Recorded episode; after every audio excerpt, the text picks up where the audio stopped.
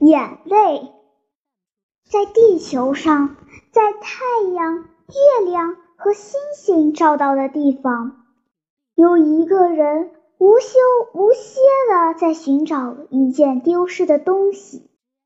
他各处地方都找遍了：草根底下、排水沟里，在马路上飞扬的尘土中，从各个方向吹来的风中。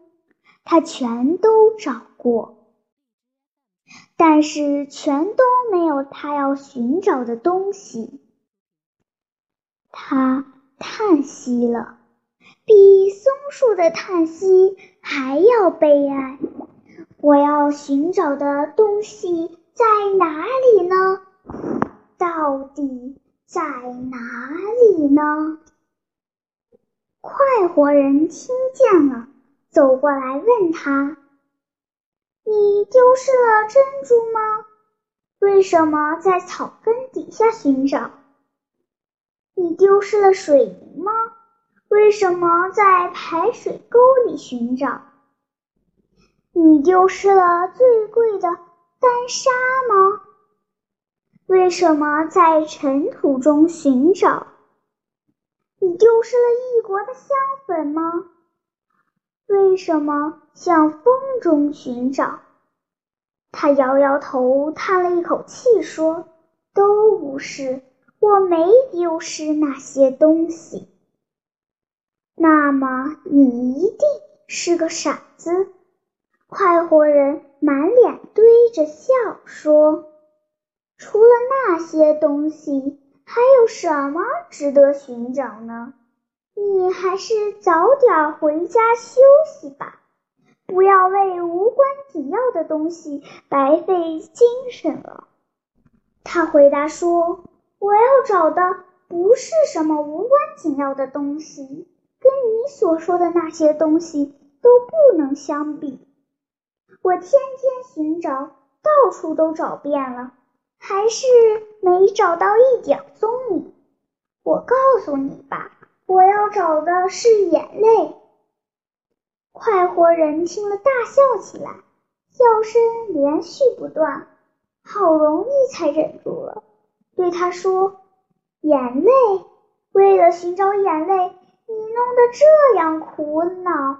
我是从来不流眼泪的，也不知道眼泪是从身体的哪个部分流出来的。”可是我见过一些痴呆的人，他们的眼眶里曾经流过眼泪。我可以告诉你，他们的眼泪滴在什么地方，好让你到那些地方去寻找。你要眼泪，可以到火车站的轮船码头去找。那些地方有许多男的、女的、老的、少的，他们的心好像让。什么给压着了？他们互相叮咛，话好像说不完似的。他们梦想每一秒钟都是无穷无尽的永久。他们手紧握着手，胳膊勾着胳膊，嘴唇凑着嘴唇，好像交在一起，再也不能分开了。忽然，呜呜，汽笛叫了。叮咛被打断了，梦想被惊醒了，交在一起的不得不分开了。他们的眼泪就像泉水一般涌出来，我看了觉得非常可笑。你只要到那些地方去找，准能找到他们的眼泪。我要找的不是那种眼泪，他回答说，那种爱恋的。眼泪既然流了那么多，要找就不难了。如果我要那种眼泪，早就到火车站和轮船码头去了。快活人点头说：“你不要那种眼泪，那还有，你可以到摇篮里或者母亲的怀里去找。那些婴儿真好玩极了，嫩红的脸蛋。”淡黄的头发又细又软，乌黑的眼珠闪闪发光。他们忽然哇哭起来，一会儿又停住了。他们的眼泪虽然不及刚才说的那些人多，想来也可以满足你的要求。你快去找吧。我要的不是那种眼泪，他回答说。那些幼稚的眼泪，差不多家家都有，没有什么难找的。如果我要那种眼泪，早就到摇篮里和母亲的怀里去找了。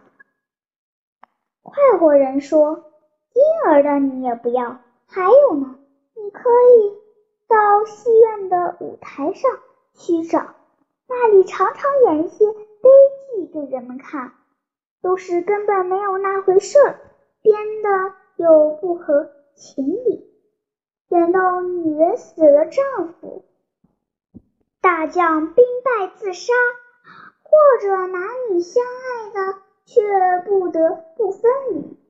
演员们以为演到了最悲伤的时候，就大声哀嚎，或者低声啜泣。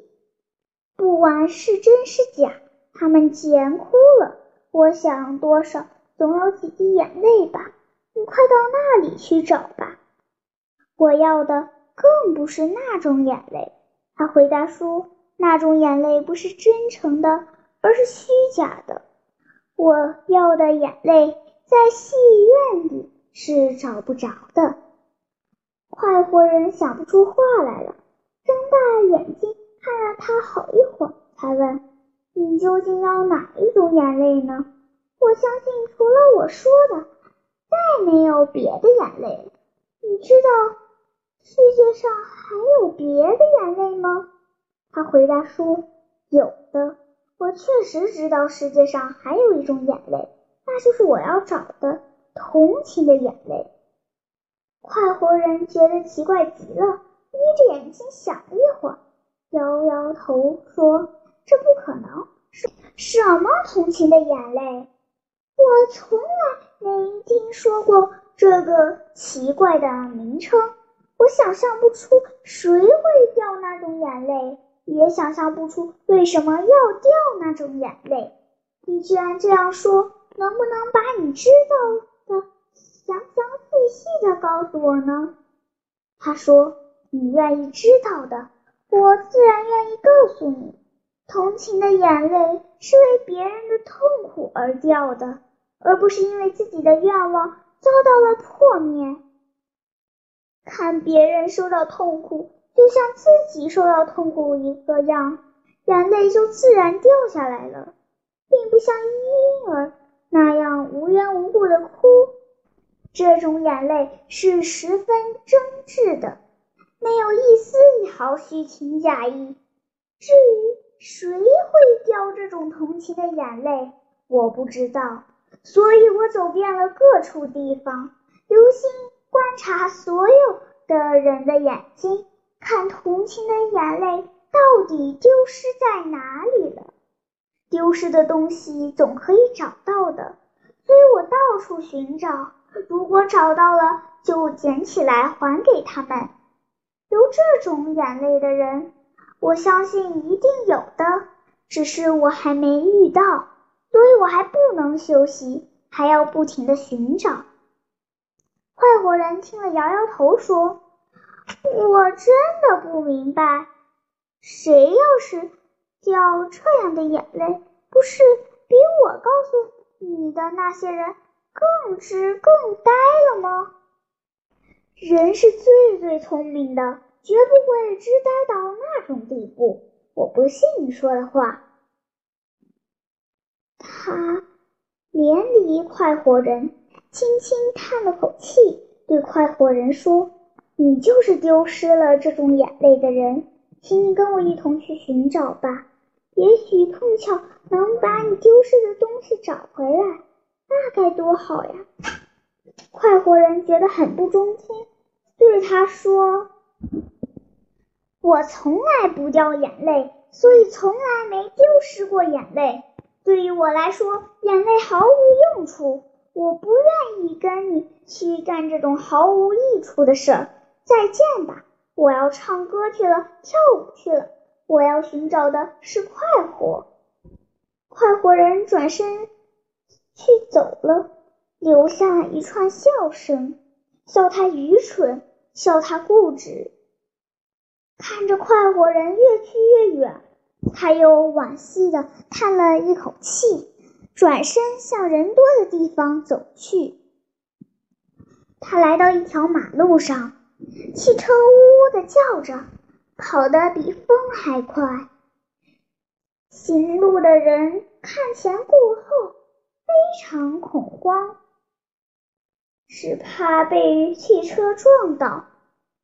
运煤的大车慢吞吞的，拉车的骡子瘦的只剩下包在骨头上的一层皮，又脏又黑的毛。全让汗水给沾湿了，他们好像就要跌倒了，还半闭着眼睛，一步挨着一步向前走。赶车的人脸上沾满了煤炭，眼睛仿佛睁不开似的，只露出红的可怕的嘴唇。人力车夫的胳膊像翅膀一样张开着。双手使劲按住车把，两条腿像飞一样的奔跑，脚跟几乎踢着自己的屁股。风刮起一阵阵灰沙，扑向他们的鼻孔里、嘴里，他们呼呼的喘着气，好像拉风箱似的，浑身的汗哪有功夫理？只好由他洒在路上。他站在路边想，这里应当有同情的眼泪。他仔细寻找，竟一滴也没找到。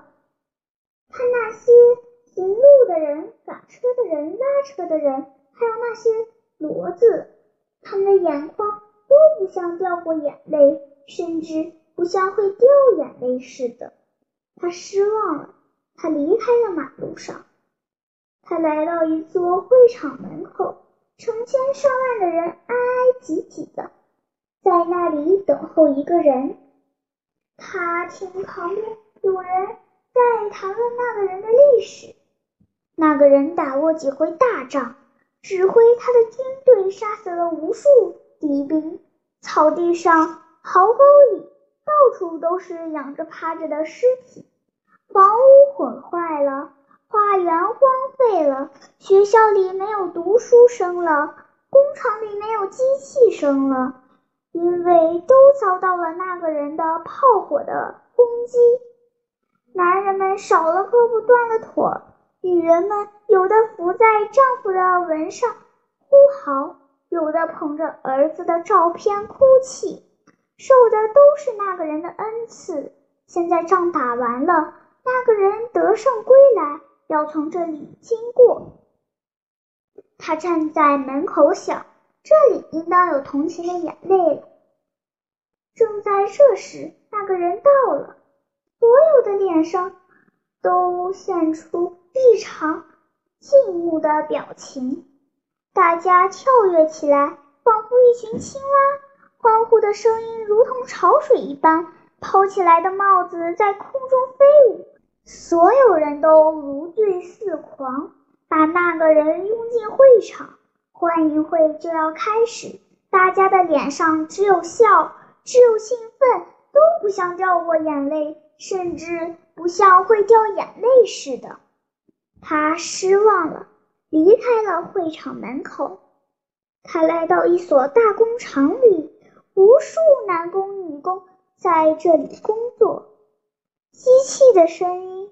把他们的耳朵都震聋了，汽油的气味塞满了他们的鼻孔。他们强打起精神，努力使自己的动作跟上机器的转动。他们的脸又白又瘦，跟死人差不了多少。有的趴在机器旁边吃自己带来的粗陋的食物。几个女工对着食物发呆，他们。正在想孩子留在家里，不知哭成什么样了。忽然从梦中惊觉似的，把食物草草吃完，又去做他们的工作，直到黄昏时分，工厂才放工，大街上很热闹。幸福的人正要去寻找各种娱乐，从工厂出来的工人砸在他们中间，显得很不调和。他们跟着工人一路走，一路想，这里应当有同情的眼泪了。大街上的人正同河水一样，一个人就像一滴水，加了进去就一同向前流，谁也顾不上谁，彼此并未察觉。他们的眼眶都像一向干涸的枯井。从来不曾掉过眼泪，也很难预料今后会不会掉眼泪。他失望了，离开了灯火辉煌的大街，在城市里，他找来找去，没找着同情的眼泪，心里又忧愁又烦闷。也就没有了主意。随着两条腿来到了乡间，有一所草屋，前面一片空地，长着四五棵杨树。明亮的阳光照在杨树上，使绿叶显得格外鲜嫩。这家农户大概有什么喜事儿，正在准备酒席。一个妇人正在杨树底下宰鸡，竹笼子里关着几来只鸡。妇人从竹笼中取出一只，左手握住鸡的翅膀和冠子，右手拔去它脖子上的毛，拿起一把刀就把鸡的脖子割破了。那只鸡的两只脚挺了挺，想挣脱。可是怎么挣得脱呢？鲜红的血从伤口流出来，流在一个碗里。等血流完，妇人就把它扔在一边。她略微扭了几扭，就不再动弹了。妇人已经从竹笼中取出了第二只鸡，拔去了它脖子上的羽毛。正在这时候，草屋里冲出一个孩子来，红红的脸庞，转动着一双乌黑的眼珠。他跑到妇人身旁，看看地上刚被杀死的鸡，看看竹笼里受惊的鸡，再看妇人手里那把刀，已经挨着鸡的脖子。孩子再也受不了了，一把拉住妇人拿着刀的右手，喉间进出哭声，眼泪成串的往下掉，就像泉水一个样。寻找眼泪的人如同得到了宝贝一样，他高声喊来：“我找到了！没想到竟在这里找到了！”他简直不敢相信，以为自己在梦中。可是这明明是真的眼泪，一滴一滴，仿佛明亮的珍珠。他走上前去，捧着双手，凑到孩子眼睛跟前。不多一会儿，他的双手捧满了珍珠一般的眼泪。他想，许多人丢失的东西，现在让我给找着了。把这同情的眼泪送还给他们是我的责任。他第一个要找的就是快活人，因因为快活人不相信自己丢失了这样宝贵的一件东西，所以先要给快活人送去。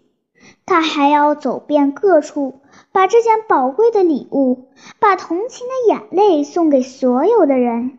他大概就要来到读者跟前了。请你们做好准备，受领他的礼物吧。